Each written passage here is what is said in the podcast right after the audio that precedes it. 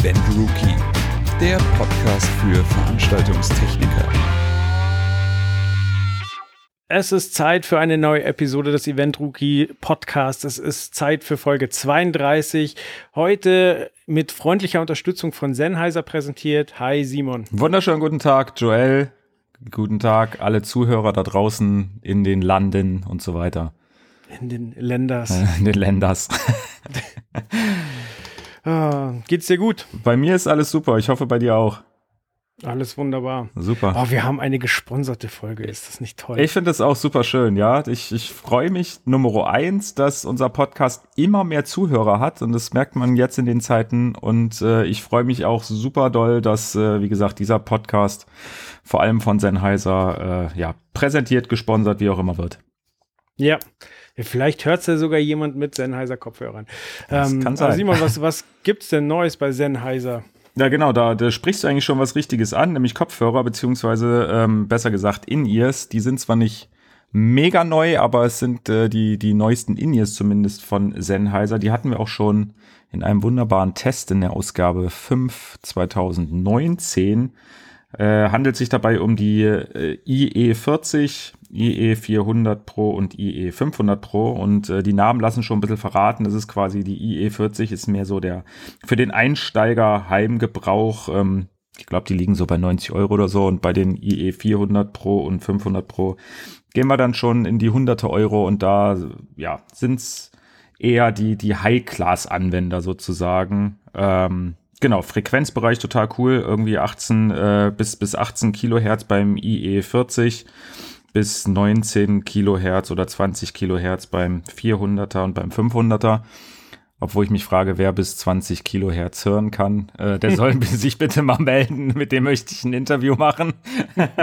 ähm, genau, das Einzige, was ich dazu auch noch sagen kann, ist, äh, dass das Fazit von unserem damaligen Tester, der die quasi alle durch die Mangel genommen hat, dass ähm, vor allem der Sound äh, natürlich überzeugt, äh, die ergonomische Passform, weil du hast äh, bei den bei den Earpads, also bei den Hörern, die du dir ins Ohr steckst bei den In-Ears, ähm, unterschiedliche Memory Foams, um sozusagen jeden Gehörgang damit abzudecken, ähm, was natürlich den Tragekomfort noch mehr erhöht. Und genau, ich denke, die Dinger sind, ähm, ja, wie so oft bei Sennheiser, sehr hoch von der Qualität her und äh, wie gesagt, ich finde es cool, dass du wirklich hochwertige Produkte hast, sowohl für den Einsteigerbereich als auch für den Pro-Bereich. Und wie gesagt, vielleicht gibt es sogar den einen oder anderen Zuhörer, der eins von den Geräten schon hat, darüber unseren Podcast hört. Sagt uns gerne eure Meinung dazu. Wir, wir würden uns freuen. In unserem kleinen Beschreibungstext findet ihr dann auch nochmal den Link zu den Produkten. Und genau, das ist das Neue, Sonst was es bei Sennheiser gibt. Sonst die Ausgabe 519 für mehr Details. Das geht auch. Gibt's auch natürlich in digitaler Form, damit sie direkt zu euch ähm, ja ins E-Mail-Postfach kommt, falls ihr zurzeit nicht äh, ja im Office seid, sondern nur im Homeoffice. Da kann man sich zwar auch hinliefern lassen, aber wie gesagt, gibt's ja auch alles digital. Ich weiß gar nicht, wie viel, seit wann es den Event Rookie in digitaler Form gibt. Ich glaube auch schon wieder seit acht Jahren oder so. Es ist verrückt. Ja, also eine ganze Weile auf alle Fälle Ja, schon. aber den Podcast gibt's ja auch schon wieder seit drei oder vier Jahren. Ich Wir sind in Staffel ge- 4, wir sind Ey, im vierten Jahr. Ich ja. bin so geflasht von uns, dass ich sowas durchhalte, so lange, mich mit dir zu unterhalten und immer wieder dich angucken zu müssen. Das ist, es ist faszinierend. Äh, Und jetzt äh, gerade trotz Homeoffice, aber äh, der digitale Wandel macht es ja möglich, dass wir uns trotzdem sehen. Ja, ich bin auch äh, nach wie vor froh, dass ich äh, Aktien von Teamviewer habe. ähm, nee, aber es ist schon wirklich, äh, es ist trotzdem was anderes, ob wir jetzt gegenüber uns sitzen und da den Podcast machen oder halt per Skype und mit äh, ja unseren Mikrofontechniken, die wir alle so aufgebaut haben.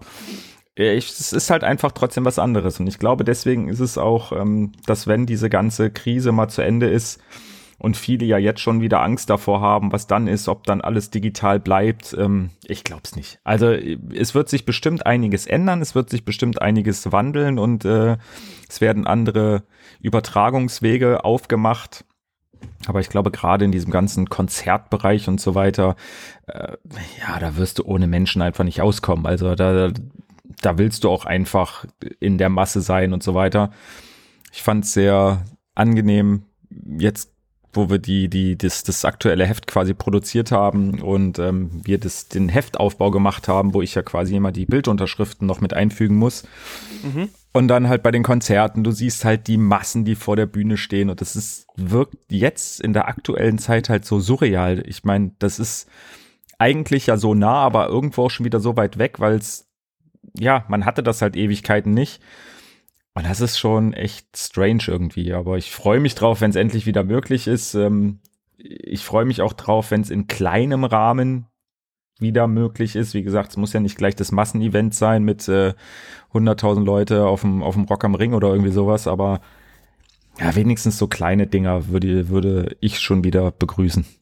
Ja, absolut. Es sind wirklich faszinierende Zeiten. So, also äh, auch was, was äh, dann spontan daraus entsteht. Also ich habe jetzt schon äh, dreimal gepokert mit Freunden, quasi ähm, über, über Skype miteinander gesprochen und halt über einen Online-Poker-Anbieter mit Spielgeld gespielt. Okay. Ähm, da kann man eigene Runden aufmachen, oder? Da kann man eigene Tische okay. aufmachen und nur, nur äh, bestimmte Leute einladen. Ah, cool. Und wie gesagt, kann sich kostenlos anmelden und kriegt dann Spielgeld und ähm, so tut es keinem weh. Cool. Und äh, ja, man macht trotzdem was zusammen. Oder meine Frau zum Beispiel, die hat eine Arbeitskollegin, die äh, Zumba-Kurse über Zoom anbietet. Okay. Und das, also Zoom äh, steht ja ein bisschen in der Kritik, weil es äh, datenschutztechnisch nicht so einwandfrei ist. Aber die hält halt einen Kurs vor 40 Leuten, die da alle vor ihrem Rechner, also oder Fernseher oder was auch immer im Wohnzimmer stehen und äh, Zumba mitmachen. Und das machen die wirklich regelmäßig einmal die Woche. Ja. Also das, also ist schon, ist schon das faszinierend. das ist definitiv faszinierend, das ist auch cool, aber wie gesagt, ich hoffe halt wirklich einfach, dass das nicht zur Normalität wird. Dass jetzt nicht irgendwie zu viele auf die Idee kommen zu sagen, ey, das ist ja eigentlich total cool, da muss ich nicht mehr irgendwie schwitzend in einem, in einem, ja, in einem, in einem Raum sozusagen mit vielen anderen sein, sondern ich kann das alles auch digital machen. Ähm, weil wie gesagt, ich glaube, das würde dann im Nachgang auch sehr, sehr viel zerstören, gerade so zwischenmenschliche Aktivitäten und so weiter. Ähm, wo ich wirklich hoffe, ja, dass das jetzt für den Übergang total cool ist, aber mehr dann hoffentlich halt auch nicht. Aber Absolut. es ist, wie gesagt, ich, ich finde, das ist immer noch eine faszinierende Zeit oder eine, eine, eine verrückte Zeit, weil man jetzt eigentlich auch gerne über so viel reden möchte, ähm, wie jetzt wirklich gerade so Veranstaltungsverbote und so weiter. Aber ich weiß ganz genau, wenn dieser Podcast rauskommt, ähm, kann schon wieder alles komplett anders sein. Also das, dieser, dieser Zwei-Wochen-Rhythmus der, der Länderchefs sozusagen ist ähm, bestimmt sinnvoll. Ich will da auch gar nicht, also so weit stecke ich da ja auch nicht drinne, um da irgendwie mir eine Kritik erlauben zu können oder was auch immer. Aber wie gesagt, für uns als Medium ähm, ist es halt schwierig, egal ob Podcast oder Printmagazin, weil egal worüber wir jetzt reden, ja, wie gesagt, wenn das Ding hier rauskommt, dann kann es sein, dass das alles schon wieder ganz anders. Ja. Deswegen, ja, Stand jetzt, wie gesagt, gibt es keine Großveranstaltung, obwohl ich mich immer noch frage, was ist eine Großveranstaltung? Da wäre es halt echt cool, mal zu wissen, was wäre erlaubt unter hygienischen Gesichtspunkten und was halt gar nicht. Wie gesagt, also ich habe jetzt mitbekommen, Halt, wie gesagt, kann, kann sich schon wieder ändern. Also in Bayern ist es auch nach wie vor verboten, aber ähm, Alligator, ähm, Sio und Sido haben alle unabhängig voneinander Autokinokonzerte angekündigt, wo man quasi mit dem Auto reinfährt und dann über seine Anlage das Konzert, wo er vorne auf der Bühne steht, äh, konsumieren kann. Okay. Und in Düsseldorf ähm, funktioniert es wohl und ist wohl auch äh, alles schon ausverkauft. Okay. Ähm, aber wie gesagt, in Bayern gab es Anfragen und die sagen, nee, ist nicht. Ja, das ist, wie gesagt, das, das ist aber auch dieses ganze Autokino-Ding, das ist halt, es ist so verrückt. Ich meine, die, diese ganze Krise, das ist, gibt's jetzt seit anderthalb, zwei Monaten irgendwie sowas, zumindest in Deutschland. Ähm, und es sind aber schon so viele Sachen, die daraus entstanden sind. Wie gesagt, die, die Autokinos, die in jeder Stadt irgendwie aus dem Boden gerade rauswachsen.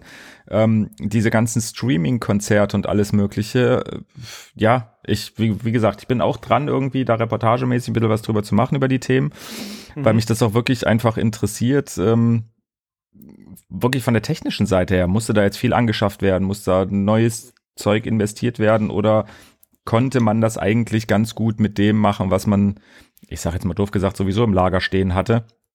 Aber äh, wie gesagt, von solchen Konzerten habe ich bis jetzt noch nicht gehört, muss ich mich aber auch äh, definitiv mal mit beschäftigen, weil das ist natürlich auch total interessant. Ja, äh, also man merkt es ja im Kleinen auch privat. Äh, so man, also man kann momentan wahnsinnig wenig bestellen, weil alles ausverkauft ist und man guckt halt, was man mit Bordmitteln realisieren kann. So und äh, bei bei so großen Konzerten ist es dann natürlich nochmal ein ganz anderes Level. Also ich nenne dir ein Beispiel. Ähm, ich nehme mit meinem Mac Mini auf und der hat ja gar keine Webcam. Mhm. Und ich habe auch keine Webcam gekauft. Äh, würde ich jetzt auch gerade nicht deswegen. Aber ich habe halt geguckt, so okay, fürs Pokern und für uns beide jetzt so, wie, wie mache ich das denn? Und letztlich habe ich jetzt ein altes ähm, iPhone genommen, da eine Software installiert und die schickt per WLAN das Signal an Skype, so dass es wirkt wie eine, wie eine Webcam. ja, deswegen kriege ich hier die ganze Zeit irgendwelche Einspieler unter deinem Bild ja, genau. zu sehen. Ah. Ja, 8 Euro gebe ich doch nicht dafür aus. Ich die kostenlose Version. okay. Das ist echt, das ist total verrückt. Aber wie gesagt, ich finde das ja auch wirklich diese ganze Streaming-Geschichte und so. Das ist zwar ganz nice, dass du das irgendwie jetzt in dein Wohnzimmer alles reinkriegst, ähm, die, die Clubkonzerte und so weiter. Ähm, aber es ist halt trotzdem echt was anderes. Ich meine, ich habe jetzt letztens irgendwie, bin ich dann auch mit, mit meinen, meinen kleinen Mädels irgendwie durchs Wohnzimmer gesprungen, weil die das halt total witzig fanden. Mhm. Aber ich kann es mir jetzt echt nicht vorstellen, da irgendwie eine Watchparty mit Kumpels draus zu machen und äh, wo ich mir schon überlegt hatte, das zu machen und in jedem Raum irgendwie einen anderen Stream anzumachen, weil so läuft's ja sonst auch, weißt du, du gehst mit Jungs irgendwie los, gehst irgendwo feiern äh, in einem Club, wo mehrere Räume sind und irgendwie verliert man sich dann zwischendurch, weil der eine will dahin, du willst dahin, der nächste geht an die Bar und das fände ich total witzig, weißt du, wenn du so in mehreren Räumen Webcams hast und unterschiedliche Streams und äh, du gehst dann halt, was weiß ich, zu deinem Kumpel und sagst äh, online, naja, hier, ich gehe mal in den nächsten Raum und feier da mal ein bisschen weiter. Ich ja. finde das echt, das ist alles strange. Ja, ich glaube gerade teilweise passiert auch Sach äh, passieren Dinge, die auch rechtlich irgendwie in der Grauzone sind. Also es gehen ja jede Menge DJs online und spielen ja komplette Sets. Wie ist denn das GEMA-Technik? Ja, das, das habe ich mich auch schon gefragt, ja. Ob die dann danach das große, äh, den großen Geldbeutel aufmachen und sagen, hier, merci, ja, danke dafür. Ich habe zwar nichts damit verdient, aber, aber das ist halt, jetzt das ist halt aber, glaube ich, das andere Ding, weil ich glaube, dass du ja GEMA nur bei einer kommerziellen Veranstaltung, also ich sag mal, wenn ich jetzt eine Party mache, ähm, eine Geburtstagsparty, müsste ich ja auch keine GEMA-Gebühren bezahlen. Da das Streaming-Ding wahrscheinlich nicht kommerziell ist, ist es vielleicht schon wieder GEMA-frei. Aber ich wurde bei Instagram schon mal abgemahnt wegen der Story, die ich gemacht habe, wo ich Musik eingebunden hatte, an der ich nicht die Rechte hatte. Also da wurde die, die Story ge gesperrt und ich habe einen auf den Deckel bekommen. Jetzt zwar nicht finanziell, aber so, ah, du hast da Musik benutzt, die gehört dir sicher nicht, lass mal. Ja, du, weil du in, auf Instagram auch Milliarden verdienst. ja, ja, genau. Ich mit meinen, du, was, 350 Followern. du Influencer. ja, es ja. ist, wie gesagt, das das, das Verrückte ist halt wirklich einfach nur, dass man alles, ähm, ja, man, man kann eh nicht mal mehr machen als abwarten und gucken und hoffen. Ähm, und dann guckt man mal, was, was gegen Mitte, Ende des Jahres dann irgendwie rauskommt und passiert. Ja. Weil, wie gesagt, aber ich stimme dir komplett zu. Ähm, ja, es mag jetzt ganz nett sein, mal irgendwie Elton John äh, auf dem Computer zu sehen oder was da sonst alles an, an äh, kostenlosen Content kreiert wird. Aber wenn, wenn alles vorbei ist, kann ich mir jetzt nicht vorstellen, mir da irgendwie es lauschig im, im Wohnzimmer zu machen, das Licht auszumachen und da vom Fernseher rumzuhüpfen. Ja. So, das ist einfach nicht dasselbe. So, also. Ja, vielleicht hat es auch was Gutes. Vielleicht kommen dann endlich mal so diese ganzen Smartphone-Generationsleute mal da drauf, dass der Klang eigentlich echt kacke ist, wenn du irgendwie so ein Konzert auf dem Laptop oder sonst wo hörst, ähm, dass es halt gegen eine richtige PA einfach nichts anhaben kann. Und dass dann vielleicht auch ein Konzert wieder ganz anders erlebt wird, auch vom audiotechnischen her, weil ich glaube, vielen, ja, vielen ist der Klang auf einem richtigen Konzert wahrscheinlich gar nicht mal so wichtig. Aber vielleicht merken sie jetzt endlich mal, dass das doch ziemlich essentiell ist bei so einem Konzert, äh, was da für eine PA hängt und ähm, ja, wie es halt abgemischt ist. Ja, also äh, sehr interessanter Gedanke. Mir kommt gerade noch ein anderer. Wenn äh, wir hatten ja schon mal drüber gesprochen, dass danach ähm, es wahrscheinlich nicht äh, das Hauptding sein wird zu streamen, aber es vielleicht äh, optional zusätzlich anzubieten. Mhm. Und wenn, wenn man eine qualitativ hochwertige Aufnahme von einem Konzert hinterher zur Verfügung stellen würde, so wie es ja teilweise auch auf USB-Sticks die Konzerte hinterher gibt, so ja. ähm, dann müsste man es ja nicht mehr filmen. So, dann zahle ich halt die 5 Euro und habe das Konzert, wo ich war, hinterher auf der Festplatte und kann es meinetwegen auch meinen Freunden zeigen, aber ich muss es nicht selber verwackelt ja. aufnehmen. Ja, dazu Also, kriegt man ja, dann noch ein Mini-Line-Array geliefert und dann kann man es richtig geil machen zu Hause. Nee, aber es ist schon richtig. Also, du, du, ja, wie gesagt, ich kann mir auch wirklich vorstellen, ähm, und das finde ich auch das Schöne eigentlich an unserer Branche, dass erstens ziemlich schnell auf Dinge reagiert wird. Also, wie gesagt, wenn man sich, wie ich schon sagte, dieses ganze Autokino, Streaming und so weiter anguckt, das ist äh, so schnell plötzlich entstanden, ähm, wo viele versuchen, wirklich das Beste aus dieser Situation zu machen. Ähm, dass im Nachgang vielleicht auch wirklich einige Dinge hier draus entstehen aus dieser Krise, die echt äh, für alle möglichen ja, Anwender und so weiter hilfreich sind, wie sowas, wie du gerade sagtest, dass man vielleicht wirklich sagen kann, Leute, lasst einfach eure Telefone in der Hosentasche bei einem Konzert. Ihr kriegt es danach, wie gesagt, für ein Apple und ein Ei, entweder als, als Stream, als Download-Link oder wie auch immer. Ähm, Und dann ist auch cool. Wie gesagt, man darf gespannt sein, was da alles draus entsteht. Man darf gespannt sein, wann es wieder losgeht, wie es weitergeht, wen es dann alles noch gibt und wen nicht. Und ja, wie gesagt, mehr kann man jetzt eigentlich auch gerade nicht machen. So ist es. Na, dann lass uns doch ein, ein wenig in der Vergangenheit stehen, als die Welt noch in Ordnung war. Ja. Da warst du nämlich äh, bei Deichkind. Genau, und da äh, genau das ist das, worüber ich eben gerade schon mal kurz äh, ja berichtet hatte, beziehungsweise geredet hatte mit diesen Menschenmassen vor vor äh, einer Bühne. Äh, wie gesagt, wenn man das jetzt als Bild sieht, ähm, was wir in, in unserer aktuellen Ausgabe in, bei der Reportage haben, dann wirkt das zurzeit echt surreal. Aber wenn man da dabei war und andere, die vielleicht auch schon bei einem Deichkind-Konzert waren, also sich da vorzustellen, dass die Leute irgendwie anderthalb Meter Sicherheitsabstand lassen, ähm, ja, es ist halt echt Ich möchte da strange. kurz einhaken. Ja, ich weiß. Ich, ist ich, nett, dass du jetzt nichts sagst, aber äh, das weißt du auch noch nicht. Der Raul hat mich vor ein paar Tagen angerufen, als er die Reportage gemacht hat und er hat gesagt, hey, sag mal, wer ist denn da wer? Ich so, Raul, ich war nicht bei Deichkind, ich war noch nie bei Deichkind. Dass er auch noch anruft und reinstechen muss, finde ich echt. Ja, aber es ist echt, und es ist mir da wieder aufgefallen, Deichkind ist einfach, und ich weiß, da kommt jetzt schon wieder das Salz mit einem kleinen Salzstreuer und in die ganz dicke Wunde. Aber Deichkind ist echt was, das muss man einfach mal gesehen haben. Ja. Also es ist halt wirklich einfach ähm, so strange, was da alles im Publikum, auf der Bühne und so weiter passiert. Und ähm, Dabei ist es noch nicht mal so, dass man jetzt sagen könnte, okay, das hat so ein Eurovision Song Contest Style, dass das halt wirklich megamäßig viel Technik ist und alles perfekt, ähm, ja, ein perfektes Bühnenbild oder wie auch immer, sondern das hat echt eine ganz eigene Aura. Also ich weiß nicht, ob das vielleicht auch mit an der Musik liegt, die, die da präsentiert wird oder woran auch immer. Aber es ist echt abgefahren, was die für eine Show auf die Bühne zimmern und ähm, wir sind ja bei unseren Reportagen meistens äh, oder eigentlich immer vor Konzertbeginn oder auch vor Doors Open immer schon in der Halle. Ähm, und es ist echt, man denkt ja bei Deichkind, okay, da ist die Bühne wahrscheinlich gerammelt voll mit irgendwelchen Sachen.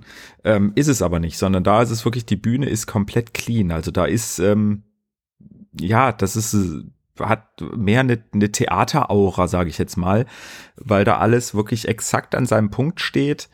Die Bühne, wie gesagt, leer, keine Wedges, kein gar nichts. Ähm, natürlich bei einigen Songs, da kommt dann halt das Trampolin äh, auf die Bühne und die Hüpfburg und was weiß ich, aber das ist dann auch relativ schnell wieder weg. Ähm, Das und unterstreicht ja ist- den Theatercharakter. Richtig, genau, genau. Da, da wird halt megamäßig viel mit, mit, ich nenne es jetzt mal Requisiten gearbeitet, die zwischendurch immer mal auf die Bühne geholt werden. Und ansonsten äh, wird da echt viel Wert drauf gelegt, dass diese Show, die einfach echt durchchoreografiert ist, von vorne bis hinten so abläuft, wie es wirklich geplant ist. Mhm. Ja, das, das ist echt schwer, schwer zu erfassen, wenn man es noch nie gesehen Ja. hat, wa- was Ja. denn die Show jetzt letztlich ausmacht. Ähm, ähm, aber Ja, es ist, Ja, ein, es ist also ein wir- Zusammenspiel aus allem. Das ist wirklich abgefahren. Also das ist, ähm, man hat ja so Shows, wo man sich denkt, boah, da war der Sound einfach so exorbitant gut, gerade bei Rockbands oder so, die wirklich manchmal teilweise, äh, ja, Drum-Solos oder Gitarren-Solos oder irgendwie sowas haben, äh, wo du dir denkst, das ist echt fantastisch, was das vom Sound ist. Dann gibt's andere ähm, Produktionen, gerade wie gesagt, nochmal Eurovision Song Contest oder so, wo man einfach visuell so umgehauen wird ähm, mit Lichttechnik und Videotechnik, was einfach äh, eine richtig gute Show ist. Ähm, dann, wie gesagt, gibt's gibt's Shows, da da ist halt das das Bühnenbild, wie jetzt äh, bei Silbermond zum Beispiel, hatten wir ja auch drüber gesprochen im letzten oder vorletzten Podcast, ähm, mhm. wo das das Bühnenbild an sich, also das die, die die Aufbauten auf der Bühne einfach so schön anzusehen waren. was es auch schon wieder besonders gemacht hat. Und bei Deichkind ist es wirklich so ein Zusammenspiel. Da hat man das Gefühl, das eine geht wirklich nicht ohne das andere. Also gerade die Lichttechnik ist extrem vom Rigging abhängig ähm, und von der ganzen Dekoabteilung, sage ich jetzt mal. Ähm, der, der, der, der Audio ist, ist, ist abhängig von, von den Leuten im Publikum quasi, weil da einfach auch eine, eine, die, die relative Luftfeuchtigkeit so extrem auf den Sound einwirkt, ähm, was, wo, wo permanent gearbeitet dran werden muss, dass das halt alles passt. Und dieses Zusammenspiel aus eigentlich allen Gewerken, das macht am Ende die Show so äh, abgefahren. Und ähm, äh, klar, da gibt's dann noch die Omnipods und dann die, die Band an sich mit, mit ihren Haufen Kostümen, die ganzen Requisiten. Und das ist, ja, wie du schon sagtest, man, man kann viel drüber reden, man kann viel erklären, aber wenn man es noch nie selber gesehen hat, so wie du, dann ähm, ist es halt einfach schwierig. Ja, fühle ich. Äh, du hast gerade Omnipods erwähnt. Vielleicht äh, gehen wir noch mal kurz darauf ein, was das denn überhaupt ist. Äh, gerne. Also die Omnipods ähm, gibt es jetzt bei Deichkind, ich glaube seit, pff, lass mich lügen, vielleicht acht Jahren oder so. Ähm, ich hatte die bei der also wo die zum ersten Mal zum Einsatz kam auf der Tournee schon gesehen und ich glaube, das war so um, um 2012 rum müsste das gewesen sein. Ähm, das sind ja selbstfahrende Bühnenteile, nenne ich es jetzt einfach mal. Die sind dreieckig geformt ähm, mhm. wurden jetzt im Laufe der Jahre auch immer weiter modifiziert und, und modernisiert. Ähm, bei der allerersten Tour war es halt noch so, dass diese, diese Omnipods, was übrigens, ähm, Gott, mir wurde es gesagt, das steht auch in der Reportage, omnidirektional fahrende Podeste. Wow. Omnipods. Ähm, genau, die, die waren, wie gesagt, ganz damals bei der allerersten Tour war es noch so, dass die, ähm, die Aufbauten, also dieses, dieses Konstrukt sozusagen war ich nenne es jetzt mal fest, also es konnte jetzt nicht groß verändert werden. Es konnte fahren, das schon immer, aber die einzelnen Teile, die drei Seitenteile quasi konnten nicht verändert werden. Das ist bei dieser Tournee jetzt schon wieder anders, weil jetzt gibt es diese Omnipods, was eigentlich wirklich nur eine kleine dreieckige Plattform ist, die fahren kann in alle Richtungen. Mhm. Ähm, und da sind die, wurden für diese Tournee jetzt ähm, die die die die Verkleidungen, also die Seitenwände, die drei in sowohl unterschiedlichen Höhen als auch in unterschiedlichen Farben ähm, und unterschiedlichen Designs sozusagen ange, angefertigt.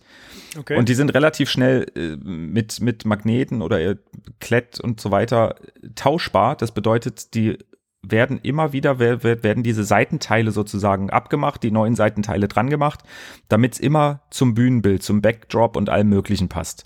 Okay. So, und ähm, die fahren wirklich, also das, die, die, die fahren von alleine quasi. Es gibt über der Bühne gibt's eine Kamera, was quasi die komplette Szenenfläche abfilmt. Ähm, dann gibt's den Stefan Hübner, der hat die äh, Omnipods sowohl entwickelt als auch gebaut, als auch äh, er steuert sie auf der Tournee.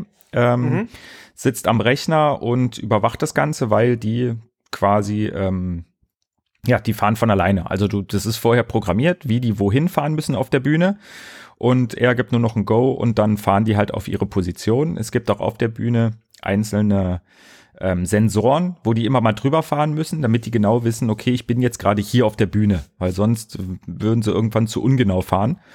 Und ja. ähm, genau, wie gesagt, die fahren ohne dass sie gesteuert werden, mit, mit Akku betrieben und so weiter, ähm, was auf der Bühne einfach extrem cool aussieht für, für einen Zuschauer, weil diese Dinger halt wirklich wie kleine Roboter da sich hin und her bewegen. Man kann auch drauf stehen, also die Musiker bei manchen Songs stehen auch drauf.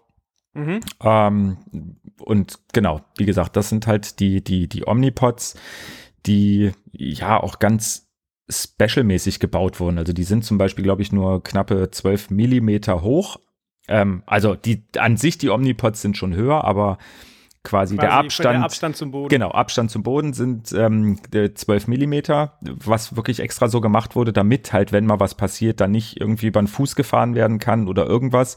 Es ist auch vorne an der Bühne ist eine, eine kleine ähm, Dachlatte, damit einfach diese Omnipods da nicht drüber fahren können und mhm. nicht plötzlich ins Publikum reinfahren.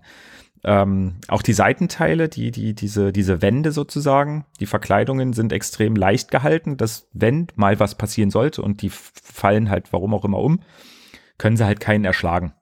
Und das okay. ist, ähm, wie gesagt, im Laufe der Jahre immer weiter modifiziert worden, ähm, vor allem was dieses ganze Thema Funksteuerung und so weiter angeht, weil da muss natürlich auch der Stefan immer wieder gucken, welche Funkfrequenzen darf ich jetzt gerade überhaupt nutzen, welche sind frei in den einzelnen Hallen und so weiter. Und äh, genau, deswegen wird da eigentlich ständig dran gearbeitet. Und das ist, ähm, ja, ich glaube, das wurde sogar damals mit irgendwelchen Awards ausgezeichnet, wenn ich mich recht entsinne. Ich glaube auch mit, mit dem äh, Opus Award auf der ProLight Sound, weil das wirklich damals echt ein Special-Ding war. Also so alleine fahrende Bühnenbilder sozusagen gab es bis dahin noch nicht wirklich, die wirklich so vorprogrammiert waren, dass sie immer an der richtigen Stelle standen und so weiter, sich in sich selber drehen konnten und und und. Und wie gesagt, das wurde jetzt immer weiter fortgeführt, modifiziert und gehört mittlerweile wirklich eigentlich auch schon zu einem festen Repertoire einer, einer Deichkind-Show. Ja. Ja, ist super interessant, weil es ist ja auch nicht mit einmal Programmieren getan, sondern du hast ja immer äh, in jeder Stadt unterschiedliche Bühnenlängen und äh, Tiefe und so weiter, musst dann die Sensoren neu setzen. Nee, das nicht. Du sagtest, nicht? Nee, Nee, also das ist halt, das ist halt schon wieder das, was ich, was ich vorhin auch sagte, dieses, dieses perfekte bei einer Deichkind-Show. Also das ist wirklich, die haben äh, einen extra Boden, sage ich jetzt mal, wo halt diese mhm. Sensoren drinne sind. Das ist halt äh, ein Bühnenboden quasi. Also das ist ja wie, ähm, wie, wie nennt man es? Wie, eine, wie, eine, wie ein Teppich, oder? Wie ein Teppich, genau. Also wie gesagt, nur, dass es halt kein Teppich ist, sondern Gummi. Ähm, da sind die Sensoren drinne die werden äh, auf die Bühne wird dieser Boden sozusagen immer in der gleichen Art und Weise, immer in der gleichen Größe aufgelegt. Ähm, okay. Das Ding ist aber auch, dass quasi dieser, diese Bühne an sich muss 100% eben sein. Deswegen haben die da immer noch mal eine, eine Metallbahn dazwischen sozusagen, also eine, eine mit Metallplatten, damit das wirklich alles komplett ebenerdig ist, weil jede kleinste Welle würde auslösen, dass diese Omnipods nicht weiterfahren. Mhm. Ähm, und äh, deswegen ist es natürlich auch wichtig, dass die Bühne immer hundertprozentig die richtige Größe hat, damit halt einfach auch die Sensoren ähm, an der richtigen Stelle sind und so weiter. Ähm, also dahingehend muss jetzt nicht immer wieder neu programmiert werden. Okay. Was aber gemacht werden muss, und das ist halt so ein bisschen die, die Herausforderung vom, vom Stefan, ist wirklich dieses, ähm, ja, das, das Ding mit den Funkfrequenzen. Weil er auch gesagt hat, dass gerade in diesen großen Arenen und Mehrzweckhallen werden auch immer mehr ähm, Access Points, WLAN-Hotspots und so weiter installiert, damit, äh, was weiß ich, das Publikum auch immer schön äh, WLAN am Start hat, was ihm aber das Leben einfach schwieriger macht, weil er natürlich auch auf den Frequenzen mitfunkt und ähm, ja, da muss er halt immer kämpfen, dass er irgendwie mit einem Frequenzmanagement und so weiter und mit einem ähm, mit einem Scanner guckt, dass die Frequenzen frei sind. Aber die Show an sich ist, ähm, ja, die ist programmiert und gut ist. Aber klar kann es auch immer Anpassungen geben und deswegen sagt er auch, fährt er selber mit auf der Tour, weil das ist halt einfach auch ja, das ist eine Gerätschaft und das ist ein, ein, Konstrukt, das kann man jetzt auch nicht jemand anderem einfach mal so auf die Schnelle erklären und sagen, ja, hier musst du die drei, drei vier Tasten drücken, dann passt das. Ähm, sondern wenn irgendwann mal was mit den Omnipods ist, dann weiß er, der es natürlich selber gebaut hat, auch sofort, was zu tun ist. Ähm, aber er will da auch gar nicht die Verantwortung jemand anderem übergeben, weil ja, das einfach schwierig ist, da in einem Ernstfall richtig einzugreifen. Ja, aber super interessant. Ähm, Absolut. Jetzt hatten wir im Vorgespräch schon auch angedeutet, hattest du, dass äh, auch der Rigger einen sehr speziellen Part bei der Tour hat. Ja.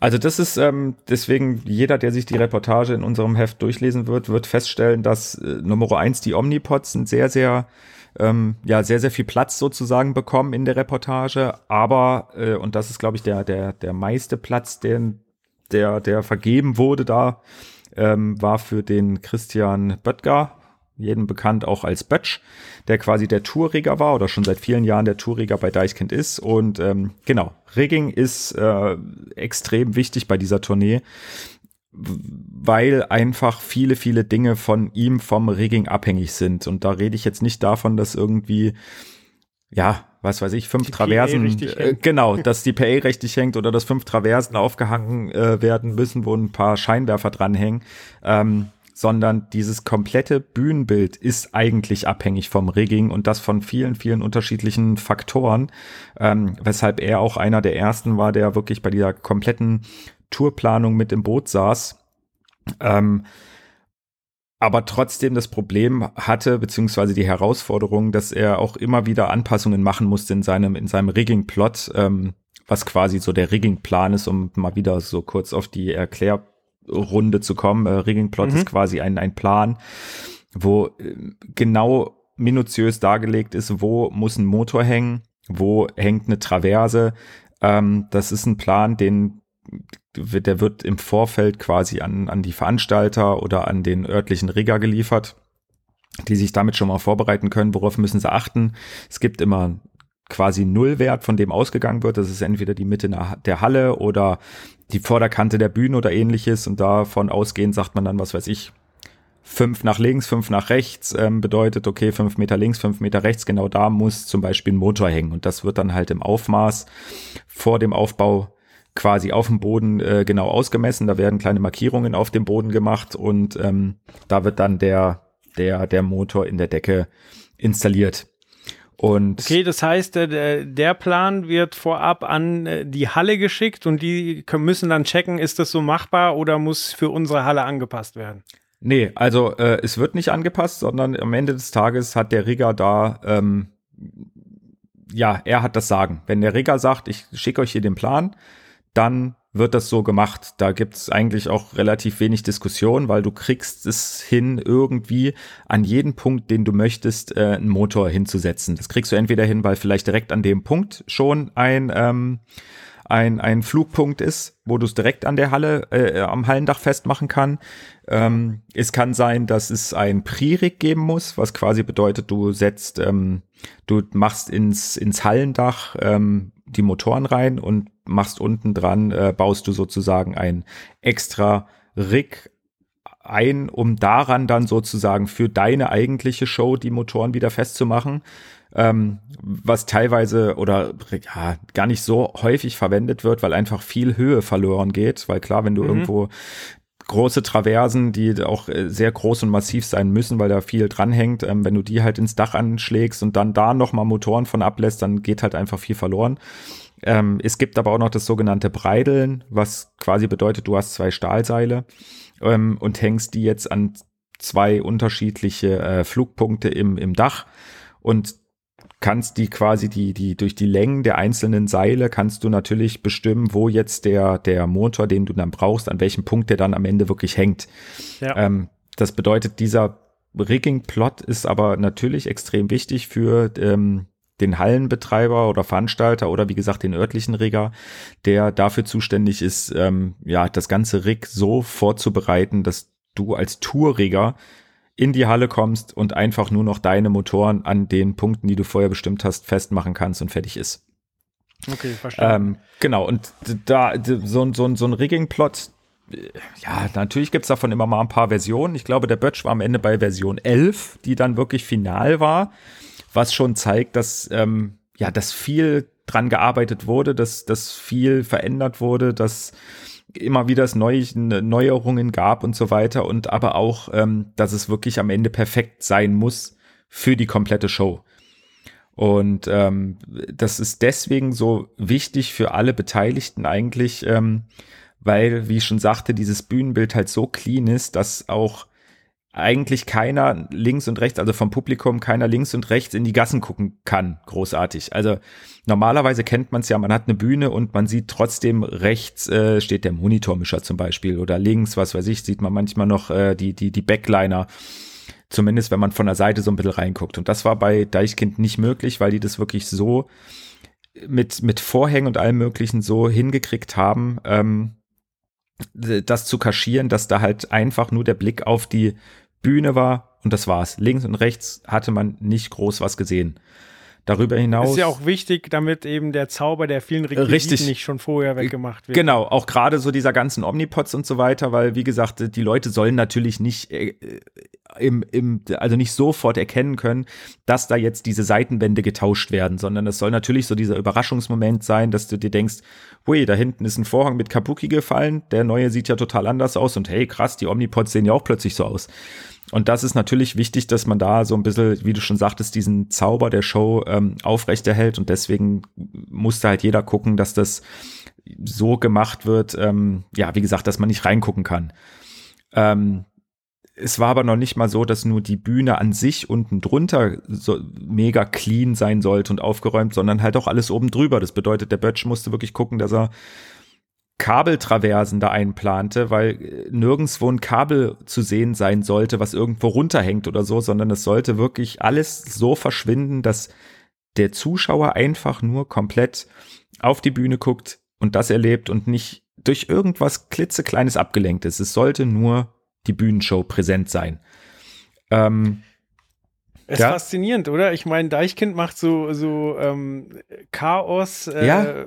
Chaos, Punk, Biertrinkmusik ja. und sind dann so pedantisch, perfektionistisch. Schon cool. Deswegen sage ich ja, das erwartet man bei einem Deichkind einfach nicht. Also da denkt man wirklich, okay, da ist hier ne Halligalli Drecksau-Party und gib ihm und Hauptsache eine, eine coole bunte Show. Aber nee, das ist schon alles wirklich sehr, sehr explizit durchdacht, was die da quasi machen und auf die, auf die, auf die Beine oder auf die Bühne stellen. Ähm, genau, so zumindest war es, ist, ist es deswegen halt wirklich extrem wichtig, dass dieses ganze Rigging so gut wie möglich umgesetzt wird, weil, wie gesagt, du hast einfach einen Punkt, wo die PA hängt und da gehen halt einfach Kabel von ab. Und dann muss da natürlich auch irgendwo eine, eine, eine Kabeltraverse sein. Oder aber ähm, es gab zum Beispiel einen, einen Frontvorhang oder besser gesagt, ja, zwei, links und rechts, ähm, die halt jeweils. Quasi die Bühne erstmal verschließen, oder? Genau, also auch zwischendurch ist der immer mal wieder zugegangen. Ähm, mhm. Und der war halt 10 mal 14 Meter groß, also jeweils pro Seite sozusagen. Ähm, und der ging aber nicht einfach nur links und rechts auf und zu, sondern der ging halt auch noch um die Ecken. Also der fuhr quasi auf einer Vorhangschiene von vorne.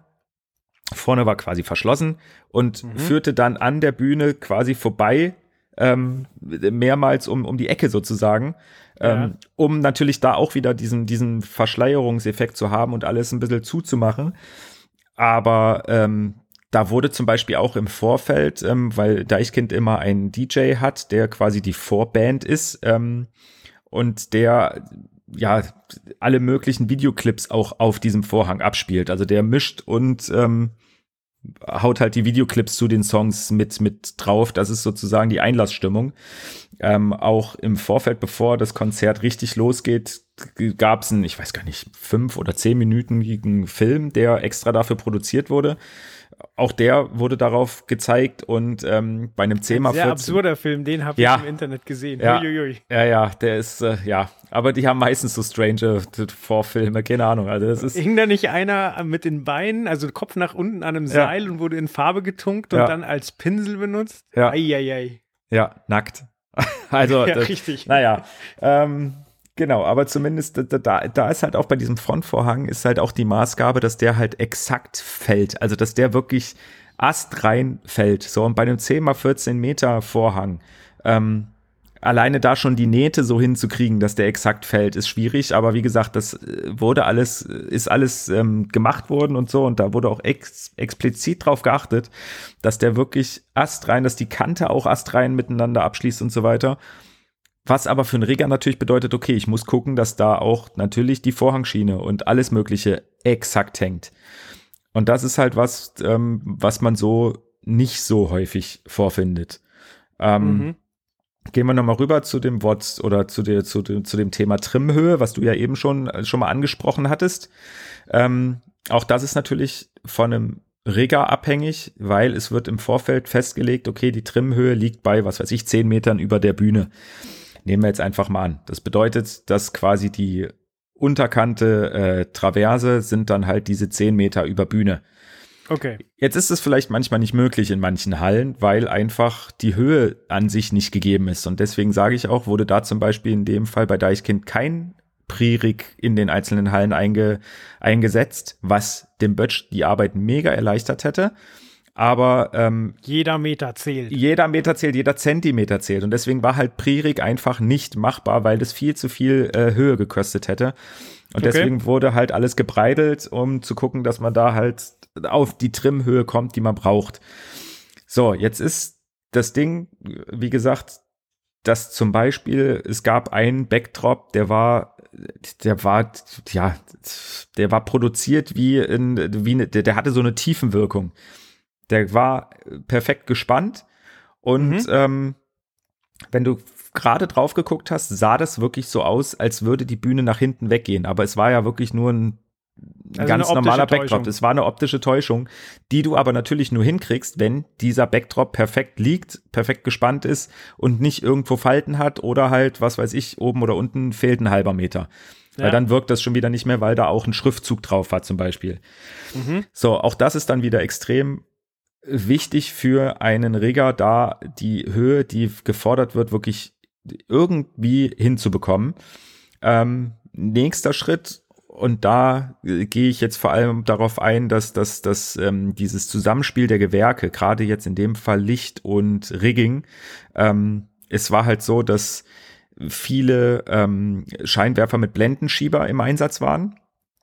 Und das ja. vor allem, um wirklich, und das sage ich auch in meinen Tests immer mal wieder, ähm, bei diesen Blendenschiebern geht es ja darum, dass ähm, Shutter sozusagen in den Lichtstrahl reingefahren werden können und dadurch kannst so, dass du das Licht wirklich da aufhört, wo du es aufhören möchtest. Richtig, genau. Und das mit einer geraden Kante oder wie gesagt, du kannst diese Blendenschieber, also die einzelnen ähm, Shutter sozusagen ja auch noch, du kannst sie nicht nur gerade runterfahren, sondern du kannst sie halt auch ein bisschen äh, neigen sozusagen, so dass mhm. du, was weiß ich, eine Kante oben, die 45 Grad hat, sozusagen äh, in den Lichtstrahl einfahren oder einfügen kannst. Ja. Und auch das war extrem wichtig, weil es einen Backdrop gab, wo es halt wirklich ganz, ganz viele unterschiedliche Gebilde gab, von geraden Strichen über Dreiecke bis, wie gesagt, wirklich, ähm, ja, wo du nur, nur oben irgendwie ein bisschen abgeschnitten hattest. Und diese einzelnen Gebilde wurden ausgeleuchtet. Also nicht etwa der komplette Backdrop, sondern wirklich diese einzelnen Gebilde. Und auch da okay. musste es natürlich genau da, wo dieses Gebilde oder auf dem Stoff sozusagen die, die, die, die Stoffbahn zu Ende war, das Dreieck oder der gerade Strich, auch da muss natürlich der Lichtstrahl quasi enden. So, und das kriegst du halt nur hin, wenn dein Rig perfekt hängt, wenn der Backdrop perfekt hängt, wenn äh, in dem Fall die äh, Lichtoperatorin, weil es war eine, äh, eine Dame, die das gesteuert hatte, mhm. im Vorfeld natürlich, ähm, beziehungsweise vor jeder Show, perfekt den Fokus setzt und perfekt programmiert. Ähm, und wie gesagt, wenn da der Bötsch irgendwie falsch arbeitet, weil die Trimhöhe halt doch nicht ganz so passt, dann ist es halt blöd. Und mhm. da ist es wirklich bei Deichkind einfach faszinierend zu sehen, welche Aufgabe da einem Rigger zukommt, was sonst nicht immer der Fall ist. Also es gibt genügend Shows, wo auch ein Touriger dabei ist, der aber wirklich sich darum kümmert, okay, es müssen, was weiß ich, zehn Traversen aufgehangen werden und ähm, ob die jetzt bei zehn Meter sind oder bei zehn Meter fünf oder bei zehn Meter zehn, das ist, ähm, ist jetzt nicht ganz so kriegsentscheidend. Und das geht halt bei Deichkind nicht. Da muss es halt wirklich, wenn zehn Meter angesagt ist, ist zehn Meter, außer man stimmt sich vorher ab und sagt, hier, passt halt nicht, wir müssen neun Meter 95 machen oder irgendwas. Ähm, und wie gesagt, deswegen hatte der Bötsch da auch echt ordentlich zu tun, sowohl im Vorfeld als auch direkt vor Ort bei den einzelnen Shows. Ja, ah, ist es dann zeitaufwendiger? Also hat man mehr Zeit als üblich eingeplant dafür oder äh, muss man da einfach sehr präzise arbeiten? Weißt du, weißt du, wie das ablief? Naja, am Ende des Tages ist es, glaube ich, im Vorfeld extrem stressig und sehr zeitintensiv. Also er hat wirklich äh, viele, viele Stunden ähm, an dem Riggingplan und Riggingplot gearbeitet. Ähm, aber wenn der einmal steht und wenn du einmal weißt, was, was Phase ist, dann ist es eigentlich jetzt nicht so viel zeitintensiver auf so einer Show als äh, eine andere Show, weil klar, du brauchst ähm, die Vorarbeit vom ähm, vom, vom, vom örtlichen Rigger. Da muss man natürlich mhm. ein bisschen drauf achten, dass, ähm, dass der ordentlich arbeitet, dass der deinen Plan richtig versteht. Äh, jetzt ist die Branche glücklicherweise nicht ganz so groß. Das bedeutet, viele oder eigentlich fast alle kennen sich untereinander. Man kann auf kürzestem Dienstwege einfach mal den Kollegen XY anrufen und sagen, hier kriegst du es hin, verstehst du was oder verstehst du irgendetwas nicht. Ähm, und sobald die Vorarbeit gut ist, ähm, wie gesagt, ist es dann vor Ort natürlich zeitintensiv und natürlich anstrengend. Er ist auch der Erste in der Halle, der drinne ist. Er ist der Letzte, der rausgeht. Mm, aber äh, wie gesagt, wenn die, die Planung passt und stimmt, dann ist es vor Ort anstrengend, aber nicht so viel zeitaufwendiger. Ja, ich nehme daraus zwei Dinge mit. Äh, zum einen, ähm, der eine oder andere wird vielleicht bei der nächsten Deichkind-Show das Ganze mit anderen Augen sehen, wenn, wenn man sich mal klar macht, wie viel Aufwand eigentlich dahinter steckt. Und zweitens, äh, ich muss sie auch endlich sehen, wenn es dann wieder losgeht. Ne? Definitiv. Also wie gesagt, es ist da auch wirklich faszinierend, äh, wer jetzt nicht in diesem Business arbeitet oder ich glaube sogar auch die, die in dem Business arbeiten, ähm, sehen gar nicht, wie gesagt, wirklich was in dem Fall ähm, gerade im Gewerk Rigging da eigentlich an, an Arbeit dahinter steckt und an Planung und so weiter. Weil klar, die sehen, die Leute im Publikum sehen einen Vorhang, der ab und zu mal aufgeht, die sehen einen Backdrop hinten, der, der fällt. Ähm, und das war's dann aber auch, ähm, dass da jetzt, wie gesagt, so viel Detailverliebtheit dabei ist. Ich glaube, das sehen die wenigsten, aber gerade das finde ich halt auch bei so einer Band super, dass man darauf halt wirklich auch achtet, auch wenn es vielleicht den ein oder anderen Techniker äh, bestimmt in den Wahnsinn treibt. Ähm, aber trotzdem finde ich super, wenn man halt sagt, okay, ich gehe auf Tour und ich möchte, dass diese Tour so perfekt wie möglich ist ähm, und dann nicht sagt, ach naja, komm, ne, pff, dann machen wir es halt so, wenn es unbedingt sein muss. Nee, da wird drauf geachtet und drauf bestanden, dass halt das so umgesetzt wird, wie man sich das vorstellt. Und das finde ich auch absolut legitim. Ja. Äh, eine andere wichtige Komponente bei Großveranstaltungen ist äh, die IT. Also nicht nur bei Großveranstaltungen, wir merken es ja gerade selber, wie, wie häufig äh, äh, ja, ähm, Computer, Technik dahinter äh, vonnöten ist. Ähm, aber gerade bei Großveranstaltungen ist das natürlich auch ein großes Thema und auch ein Thema in unserem Heft. Das ist richtig, genau. Ich habe ein Interview geführt mit der Firma Festival WLAN. Ähm, so Namen und so weiter komme ich gleich nochmal, aber äh, es war eigentlich für mich auch ein Thema, was ich gar nicht so sehr auf dem Schirm hatte, sage ich jetzt mal doof gesagt, weil ähm, ja, es ist irgendwie so was Selbstverständliches mittlerweile geworden. Gerade, gerade WLAN. Man hat überall WLAN, man ist überall mit dem Internet verbunden. Man, wie gesagt, hat überall irgendwie Computer, weil selbst ein Smartphone ist ja ein Computer. Deswegen beschäftigt man sich eigentlich gar nicht mehr so sehr damit. Ähm, aber wie gesagt, es gibt halt Firmen, die nichts anderes machen, als auf großen Veranstaltungen wirklich IT-Infrastrukturen zu erschaffen, WLAN-Netze aufzubauen und so weiter, ähm, weil es da bei solchen Veranstaltungen einfach auch noch um, um ganz andere Dinge geht als nur Audiotechnik, Videotechnik, Lichttechnik. Und deswegen war das für mich auch wirklich ein sehr ja, interessantes und spannendes Interview, ähm, weil es wirklich einfach auch mal was ist, was man so ja nicht alltäglich hat und vor allem auch gerade so bei unseren Reportagen und so weiter, das ist was, das, also ich kann mich jetzt nicht dran erinnern, dass ich jemals irgendwie darauf eingegangen bin, dass irgendwo ähm, ja eine, eine IT-Infrastruktur aufgebaut wurde. Hm. Ja, aber da kann man ja wieder ein Beispiel aus dem privaten Bereich bringen. Ich meine, sobald man eine Wohnung irgendwie über 40 Quadratmeter hat oder eine Wohnung, die über ein Stockwerk hinausgeht, wo nicht alles auf einer Ebene ist, merkt man ja schon, dass man selber Schwierigkeiten mit dem WLAN kriegt und muss dann gucken, wie man das denn optimiert oder verbessert. Und wenn man das dann mal in den Maßstab setzt und überlegt, ja, keine Ahnung, Festival, eine große Halle oder so, dann kann man sich schon ungefähr ausmalen, was das denn für ein Aufwand ist. Ja, definitiv. Und ähm, aber gerade auch im privaten Bereich, um da kurz drauf zurückzukommen. Also das war zum Beispiel bei mir auch so. Ich bin ähm, vor fünf Jahren oder so in, in ein Haus gezogen und hatte mich, hatte davor nie drüber nachgedacht. Ich war in meiner Wohnung, die war auf einer Ebene, alles war gut und da hat ein Router vollkommen ausgereicht. Ja. Ähm, und deswegen habe ich mir darum auch nie irgendwie Gedanken gemacht. Und ähm, wie gesagt, wie du schon sagtest, sobald es aber über zwei Stockwerke geht, äh, muss man halt drüber nachdenken, irgendwelche Access Points äh, sich zu sich zu verbauen oder äh, WLAN-Verstärker, ähm, ja. weil man sonst einfach äh, ja so ein schlechtes Netz hat, dass es dann auch keinen Spaß mehr macht. Und natürlich ist dann auch klar, okay, wenn ich das im privaten Bereich schon bei zwei Stockwerken brauche, wie gesagt, wie ist es dann, wenn eine Jahreshauptversammlung von, ja, was weiß ich, Siemens oder sonst irgendwas in einer, in einer großen Arena ist? Ähm, ich glaube, Siemens macht das immer in der Olympiahalle. Ja, ja, da kannst du es vergessen, wenn du da irgendwie eine Fritzbox reinhängst, dann ähm, viel Spaß. Ja, man da muss sich ja vorstellen, so in der Wohnung ist es halt nur dein Haushalt. Also du, die, ja. Frau, ähm, vielleicht noch Kinder, wenn sie im entsprechenden Alter sind. Bei so einer Jahreshauptversammlung, da geht ja jeder rein. Ja, na, also wie gesagt, es sind natürlich zwei Faktoren, die man da beachten muss. Und das ist Nummer eins, ist es natürlich äh, Größe der Location, die definitiv mhm. maßgeblich ist, aber natürlich auch äh, Größe der, der, der Zugriffe sozusagen. Also, wie du schon sagtest, bei mir zu Hause, da bin ich's mit Familie, dann ist es sind vielleicht mal, was weiß ich, die Großeltern oder es sind mal Freunde. Nicht die Nachbarn. die, die dürfen nicht.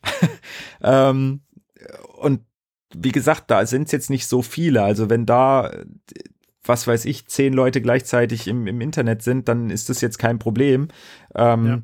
Aber man merkt es ja für sich selber auch wirklich, sobald es Abend wird, wird es dann, und man wohnt vielleicht jetzt wirklich innerstädtisch mit vielen Nachbarn, ähm, äh, wie gesagt, die müssen ja nicht in deinem WLAN sein, aber es gibt ja auch äh, gewisse Grenzen, was, was äh, Internetleitung, WLAN und so weiter angeht. Und wenn die alle auf einem Kanal funken, ähm, dann hat man halt auch schon ein Problem. So und so ist es natürlich bei so einer großen Veranstaltung ebenfalls, ähm, weil da sind dann mal schnell irgendwie äh, Tausende oder Zehntausende Leute, die gleichzeitig da äh, in dieses WLAN gehen und dann unter normalen Umständen bricht dann das Netz einfach zusammen und das ist ähm, gerade bei einer Jahreshauptversammlung oder so, wenn es wirklich, wenn auch wichtige Dinge entschieden werden, ähm, kann das, kann das absolut tödlich sein.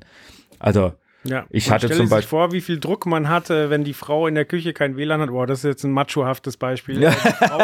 Im, im, hinteren Teil des Wohnzimmers kein, äh, kein WLAN hat. Was da dann los ist. So, und ja. das Ganze jetzt äh, mal 500 Leute, die richtig sauer sind und wo es auf dem Punkt funktionieren muss. Da kann man sich vorstellen, wie viel Druck man da hat. Ja, es geht noch nicht mal auch so sehr um äh, sauer oder nicht sauer. Es geht auch ganz häufig um äh, eine rechtliche Frage. Also ich weiß zum Beispiel, ich äh, war früher, wo ich noch Techniker war, äh, habe ich bei ähm, einer größeren Bank ähm, musste ich da quasi den, den Techniker spielen. Ähm, und da gab's häufiger den Fall, dass die quasi sich ähm, in einem separaten Raum getroffen haben, also in einem Konferenzraum. Da durfte mhm. auch kein anderer dabei sein und so weiter. Da wurde von, von auch aus einem anderen Stockwerk quasi die Technik gesteuert. Und da war es quasi so, dass die teilweise Beschlüsse fassen mussten, ähm, die wirklich weitreichende, äh, ja, die, die eine hohe Tragweite hatten. Und da war es so, dass quasi, das, nehmen wir mal als Beispiel, was weiß ich, da waren fünf Stunden Verhandlungen. Ähm, und wenn dann bei einem Punkt irgendwo da die, die Technik ausgesetzt hätte, zum Beispiel die Audiotechnik, hätten hätte irgendjemand, der damit nicht einverstanden gewesen ist, hätte sagen können, okay, der ganze Tag hat sich erledigt, egal was wir jetzt schon beschlossen haben. Ähm, das wird revidiert, weil die Technik hat nicht funktioniert und ähm, keiner weiß, ob das vielleicht im Vorfeld auch schon irgendwie war oder wie auch immer. Ähm, und das sind einfach wirklich ganz, ganz krasse rechtliche Dinge und bei so einer Aktiengesellschaft oder bei irgendwie so Hauptversammlungen, wo es wirklich drauf ankommt, ähm, dass da alles funktioniert. Da will man sich gar nicht ausmalen, was passiert, wenn da irgendwie das Netz zusammenbricht und äh, dann gesagt wird, ja, okay, äh, alle Beschlüsse, die wir bis jetzt gefasst haben oder wie auch immer, äh, können halt nicht gewertet werden, weil die Technik nicht funktioniert hat. Und da ist es natürlich so, ähm, und das ist auch gut so, dass es da halt Firmen wie Festival WLAN gibt, die sich halt darum kümmern, da eine, eine Struktur aufzubauen, die so sicher ist, ähm, sowohl vor, vor, ähm, ich sag jetzt mal, Hackern, also äußeren Eingriffen, als auch intern, dass halt die Übertragungssicherheit auch gegeben ist. Ähm, und ich fand es auch in dem Interview sehr faszinierend zu hören, äh, was da einfach für, ja, für Technik auch zum Einsatz kommt. Also ich wurden halt auch Beispiele genannt. Das ist wirklich so eine handelsübliche Fritzbox zum Beispiel, so ein Router. Ich glaube, die können bis zu 20 Accounts quasi gleichzeitig verwalten, also 20 äh, Leute, die da drinne sind sozusagen. Mhm. Ähm, und die Gerätschaften, die die einsetzen, die sind so bei roundabout 500. Also mhm. da merkt man schon, okay, das ist halt wirklich äh, höchst professionelle Technik, die da eingesetzt wird. Und ähm, das war halt wirklich interessant zu, zu hören. Und ich also ich persönlich bin auch eigentlich relativ falsch an dieses Interview rangegangen, weil ich bei WLAN auch immer, ich habe immer sofort an Internet gedacht. Aber ganz, ganz oft geht's gar nicht darum, sondern es geht um ganz Netzwerk. häufig wirklich, geht genau um Netzwerk, um natürlich ein, ein WLAN, also ein Wireless LAN, ein mhm. kabelloses Netzwerk, aber es geht überhaupt gar nicht so sehr darum, dass die jetzt äh, unbedingt da im Netz surfen müssen und so weiter, weil dann sind natürlich nochmal andere Voraussetzungen gegeben, weil du brauchst ja trotzdem einen Provider, ähm, der dich ins Internet sozusagen bringt. Aber ähm, das Unternehmen kümmert sich halt auch zum Beispiel darum, wirklich, ja, nehmen wir wieder das wundervolle Beispiel äh, Eurovision Song Contest. Lass da, was weiß ich, intern irgendwelche Leute an einem, an einem, an, einem, an einer Abstimmung teilnehmen müssen. So, die müssen nicht unbedingt ins Internet, die müssen aber intern in so einer Halle natürlich äh, mit ihren Handys oder mit irgendwelchen anderen Gerätschaften Abstimmung machen. Ähm, und da reicht es dann, wenn sozusagen internes WLAN aufgebaut wird und jeder kann die 1, 2, 3 oder 4 drücken. Und das ist schon in Ordnung. Und wie gesagt, da braucht man jetzt keinen Internetanschluss zu. Und das sind halt so Sachen, die werden halt von dem, von, von Festival WLAN umgesetzt, aufgebaut und so weiter. Und wie gesagt, da halt wirklich eine komplette IT-Infrastruktur von, ja, von Anfang bis Ende sozusagen. Mhm. Äh, da kann ich auch noch einen, Schwank aus meinen persönlichen Erfahrungen erzählen. Ähm, vor etlichen Jahren habe ich ja bei einer IT-Firma gearbeitet und die haben für einen großen äh, bayerischen Automobilhersteller ähm, die haben quasi eine Hausmesse gehabt im, im Münchner Zenit und äh, wir waren dafür die Netzwerktechnik verantwortlich. Das heißt, ich habe erstmal ähm, kilometerlang Netzwerkkabel da verlegt und äh, da war die Problematik tatsächlich auch. Ich weiß nicht, wie das heute ist, aber damals war es so, wir brauchten halt einen DSL-Anschluss und wir brauchten ihn eigentlich nur für drei Tage weil danach mhm. war die Hausmesse wieder vorbei. So, das, das Allerniedrigste, was du bekommen hast, war ein halbes Jahr. Das heißt, wir mussten dann Vertrag für die Halle für ein halbes Jahr abschließen, um da drei Tage zu gewährleisten, dass es da einen Internetanschluss gibt.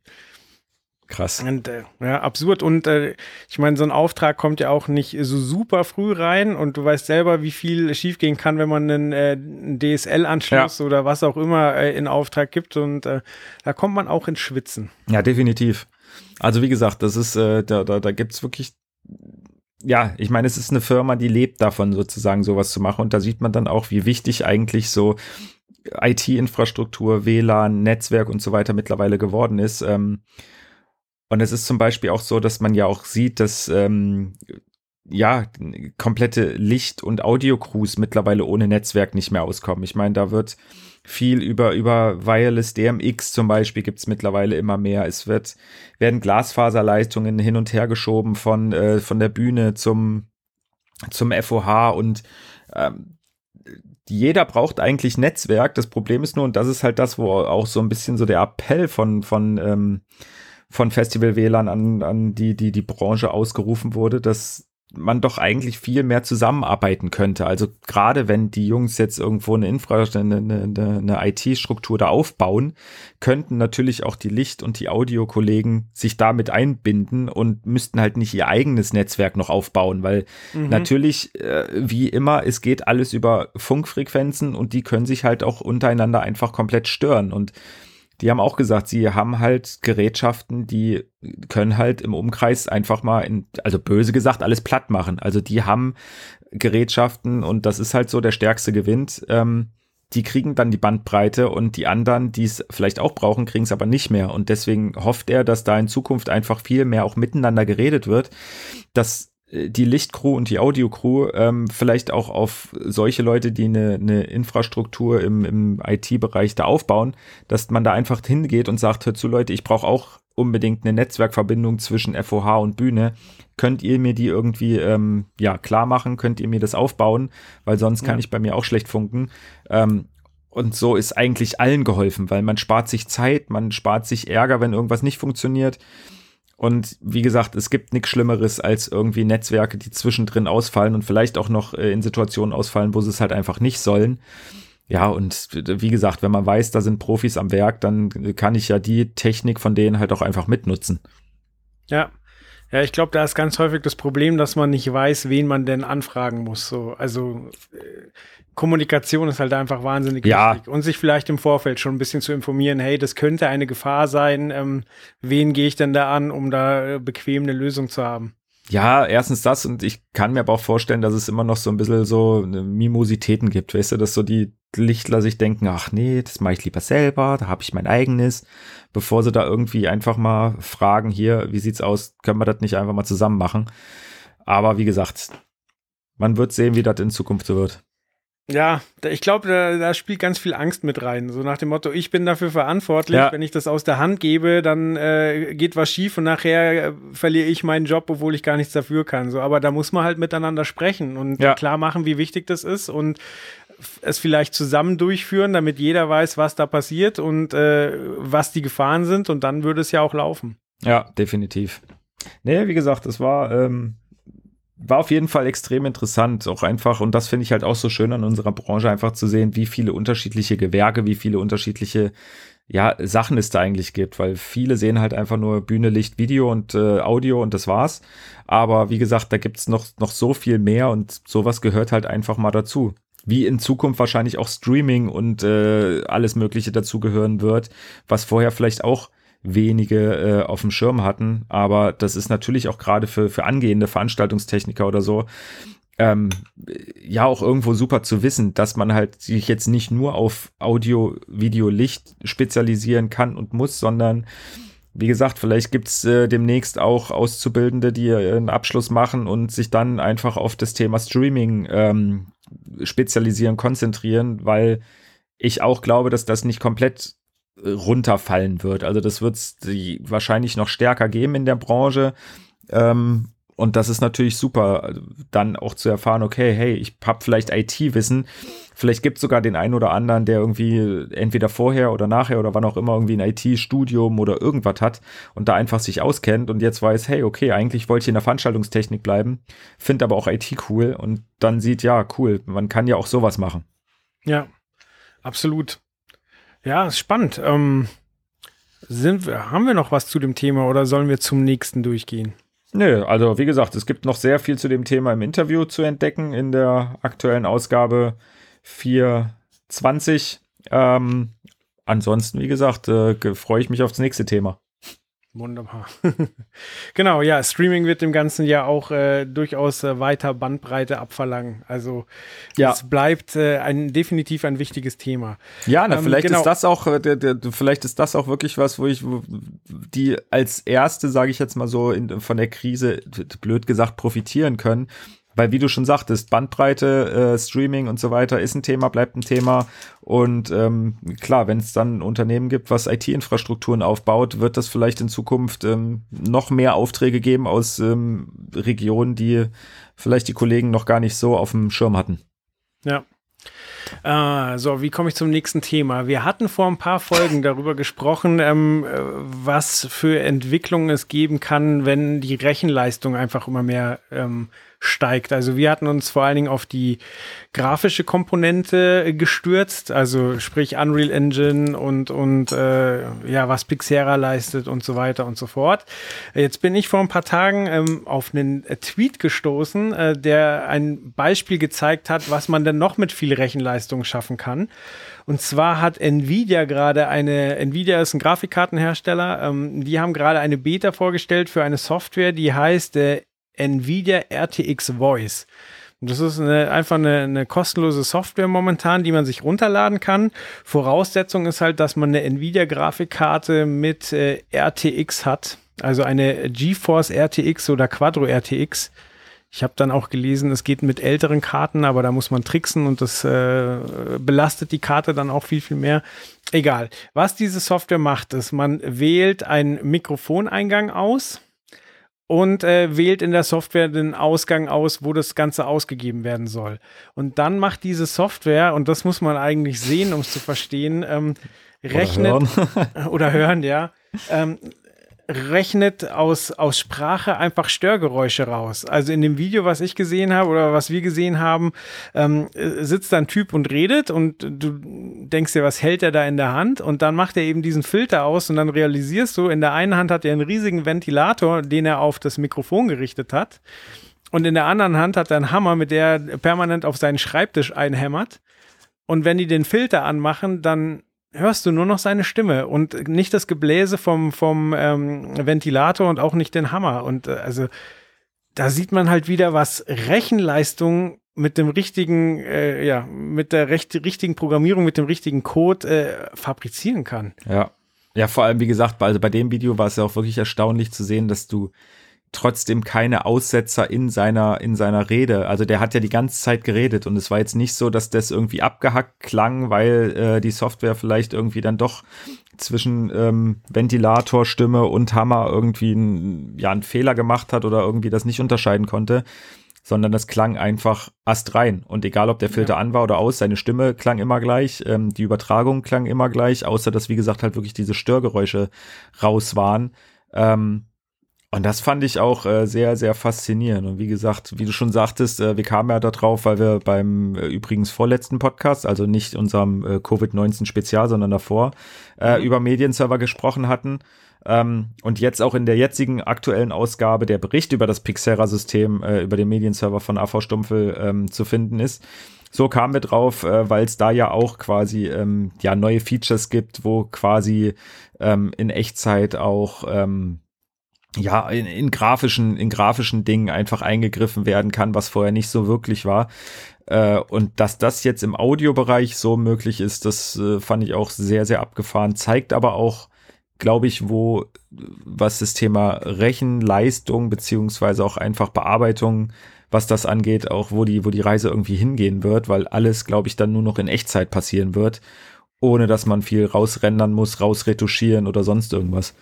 Ja, ja, ich habe dann wirklich überlegt, äh, ich glaube, man müsste da jetzt noch viel anpassen, aber was das halt auch für den Live-Bereich bedeutet, so wenn das einfach in deinem Audiopult fest hinterlegt ist, weil es einfach die Leistung hat.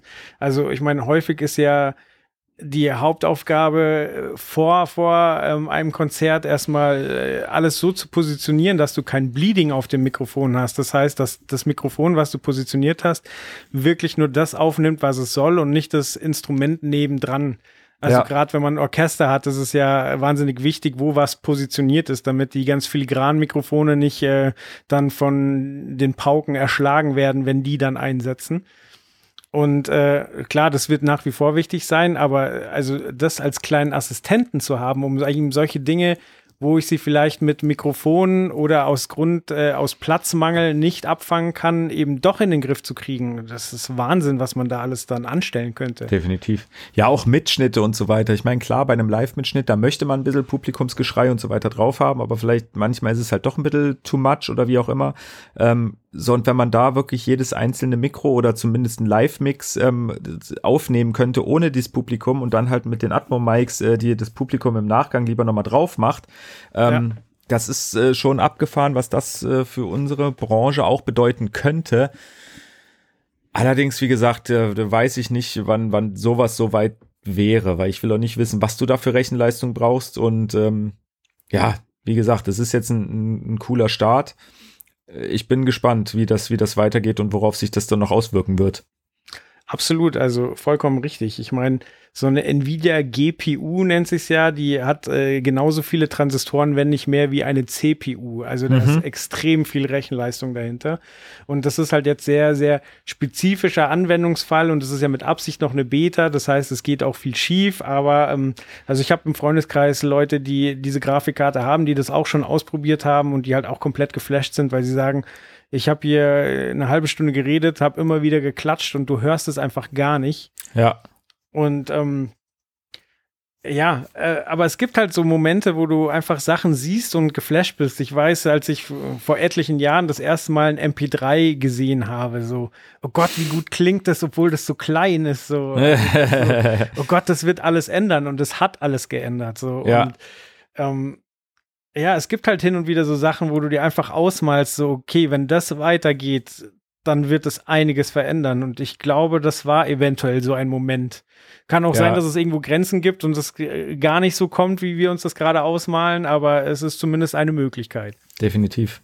Ja, wie gesagt, es ist auch wirklich, bis jetzt war es ja wirklich eher so, dass gerade so Rechenleistung und das ganze Zeug, eher halt auf den visuellen Bereich ähm, abgezielt hat. Also dass man wirklich geguckt hat, okay, wie kann ich irgendwie visuell alles Mögliche besser machen? Wie gesagt, da hatten wir auch das letzte Mal drüber geredet, über äh, The Mandalorian, was ja mittlerweile auch nicht mehr in der Greenbox gedreht wurde, sondern auch irgendwie alles äh, am, am Rechner mit Echtzeit und so weiter und alles äh, ja. quasi in Echtzeit gerendert wurde quasi, ähm, was aber auch alles nur ähm, ja alles auf, auf, aufs Visuelle halt hinaus zielt und das jetzt äh, mittlerweile schon übergegangen wird, dass vor allem Grafikkartenhersteller äh, in die in die Audioschiene geht, ähm, zeigt wie gesagt, dass das ähm, ja, dass es da in, in, in viele unterschiedliche Richtungen sehr sehr gute Ansätze und Ideen gibt.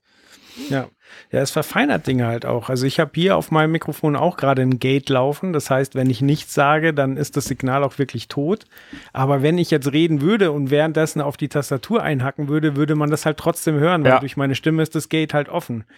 Und mit der neuen Technik wäre dem halt nicht so. Und das ist einfach verrückt. Ja, ja, definitiv. Also wie gesagt, ich bin auch äh, ja, gespannt, wie das weitergeht, ob das, äh, ob sich das durchsetzt äh, oder ob sie irgendwann doch noch merken, okay, da, da passt irgendwas nicht und wie sich das dann natürlich auch auf unsere äh, Branche sozusagen auswirkt.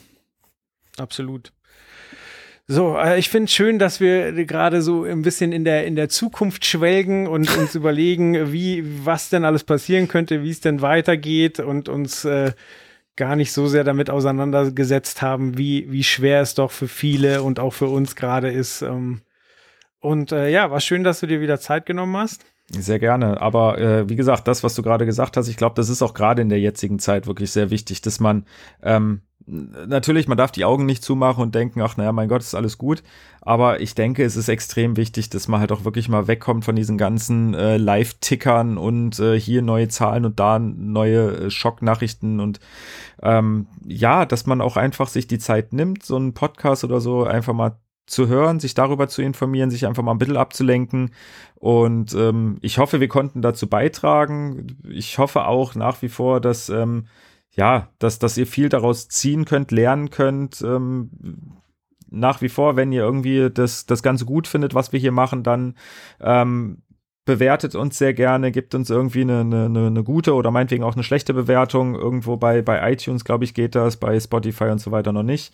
Ähm, schreibt uns Kommentare, schreibt Kommentare unter einen Facebook-Post oder sonst irgendwo. Wir freuen uns wirklich immer, äh, was zu hören. Ähm, auch gerade der letzte Podcast von uns, unser Covid-19-Spezial, fand ich persönlich echt sehr, sehr interessant, wurde auch extrem oft äh, angehört und angeklickt. Ähm, wie gesagt, jetzt äh, freue ich mich aber, wenn man dann halt auch da, darauf Resonanz bekommt und einfach hört, wie, wie fandet ihr es denn? Weil ansonsten machen wir irgendwie solche Podcasts die nächsten zehn Jahre noch und eigentlich will das gar keiner hören. Aber ich glaube es ja, nicht, weil wie gesagt, die, die, die Zuhörerzahlen, die steigen und steigen ordentlich und das freut mich total und ich freue mich über jeden Einzelnen, der uns zum ersten Mal hört und vielleicht gut findet. Ja, deswegen, wie gesagt, wir können nur unser Bestes tun, um euch mit unserem wunderschönen Heft und unserem Podcast zu bedienen. Ja, das ist ja auch gerade was, was diese Krise vielleicht ein bisschen bewirkt, dass normalerweise der Mensch immer nur den Mund aufmacht, wenn er sich beschweren möchte. Also ist sehr, sehr häufig so und halt wenig Feedback, Feedback kommt, wenn man äh, eigentlich zufrieden ist. Aber äh, gerade wird ja die Gelegenheit genutzt, um auch ein bisschen Liebe zu verteilen, einfach weil man die Zeit hat und äh, ich ja, hab dich lieb, Dinge Joel. Auch, oh, ich dich auch. einfach äh, ja gerne Wertschätzung verteilt und auch gerne Wertschätzung bekommt. Alles klar. Simon, ähm, schön war's. Weitermachen. Vielen lieben Dank für alles. Bis bald. Tschüss. Tschüss.